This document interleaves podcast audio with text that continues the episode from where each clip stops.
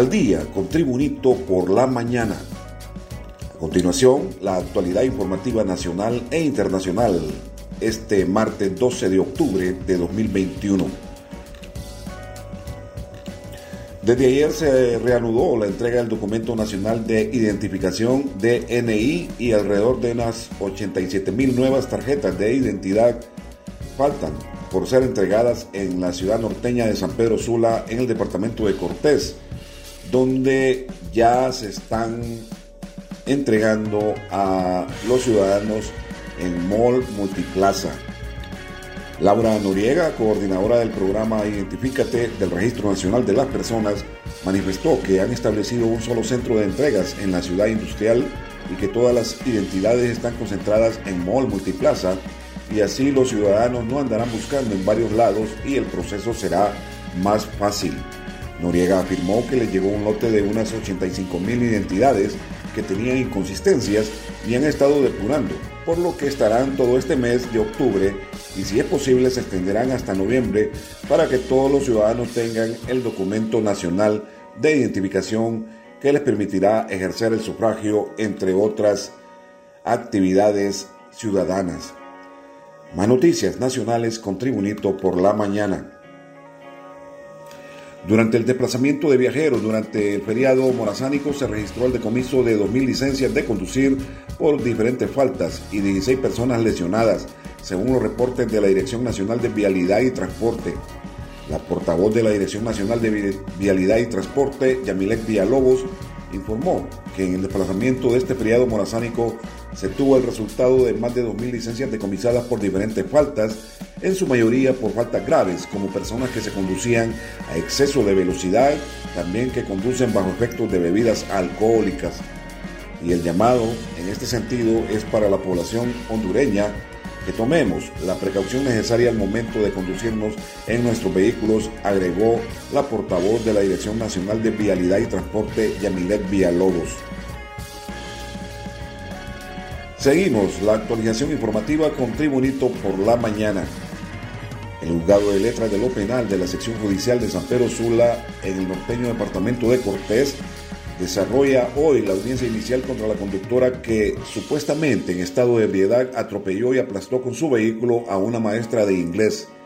La audiencia es el momento procesal oportuno para presentar las pruebas de cargo y descargo entre las partes procesales. La juez de letras penal del turno extraordinario impuso la medida cautelar de la detención judicial por el término de ley a Ana Edith Merino Rivas, a quien se le considera responsable de los delitos de homicidio imprudente, omisión del deber de socorro y conducción temeraria en perjuicio de Claudia Mónica Medina Rivera. En este caso, que se sigue contra la imputada de haberle causado la muerte a la maestra de inglés. Continuamos con las noticias en Tribunito por la mañana. La jefa de la Unidad de Vigilancia de la Salud, Carla Pavón, informó este martes que un 78% de los hondureños fallecidos por COVID-19 son de la tercera edad, por lo que la Secretaría de Salud planifica implementar brigadas médicas en busca de ancianos para vacunarlos contra el letal virus. Pavón recordó que el primer grupo de vacunación contra el virus fueron los empleados de salud y luego la población de la tercera edad, y que pese a que los ancianos fueron uno de los grupos priorizados en la inoculación, siguen siendo los que más fallecen por COVID-19. Es bueno informar a la población para que entienda por qué vacunarse. Recordemos que el primer grupo de vacunación fuimos los empleados de salud. Todos los que trabajamos en cualquier centro de salud fuimos vacunados Luego el grupo de prioridad para nosotros fue la tercera edad y era de manera técnica.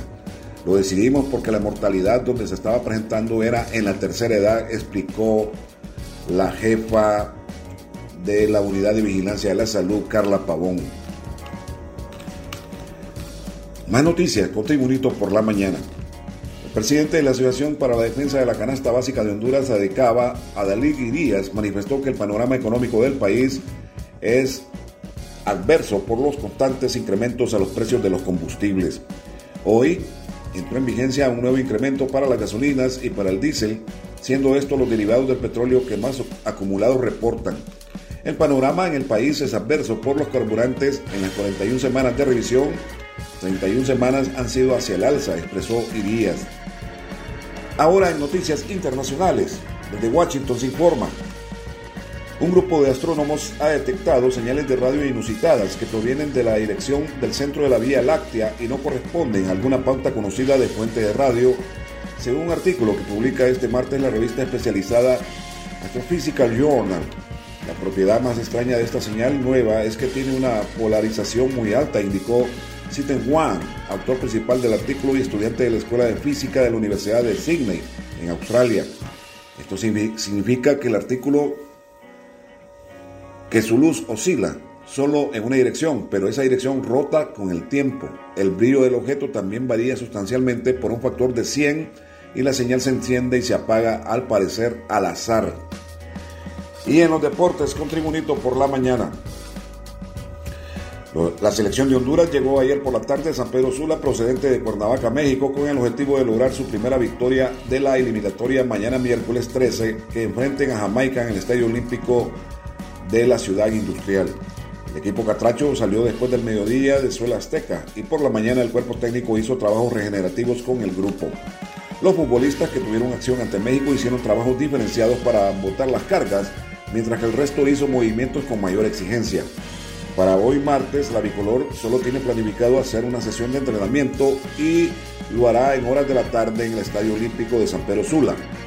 En esa práctica, el entrenador Fabián Coito finiquitará su estrategia a utilizar ante Jamaica y buscar el primer triunfo de la eliminatoria de cara al Mundial de Qatar 2022.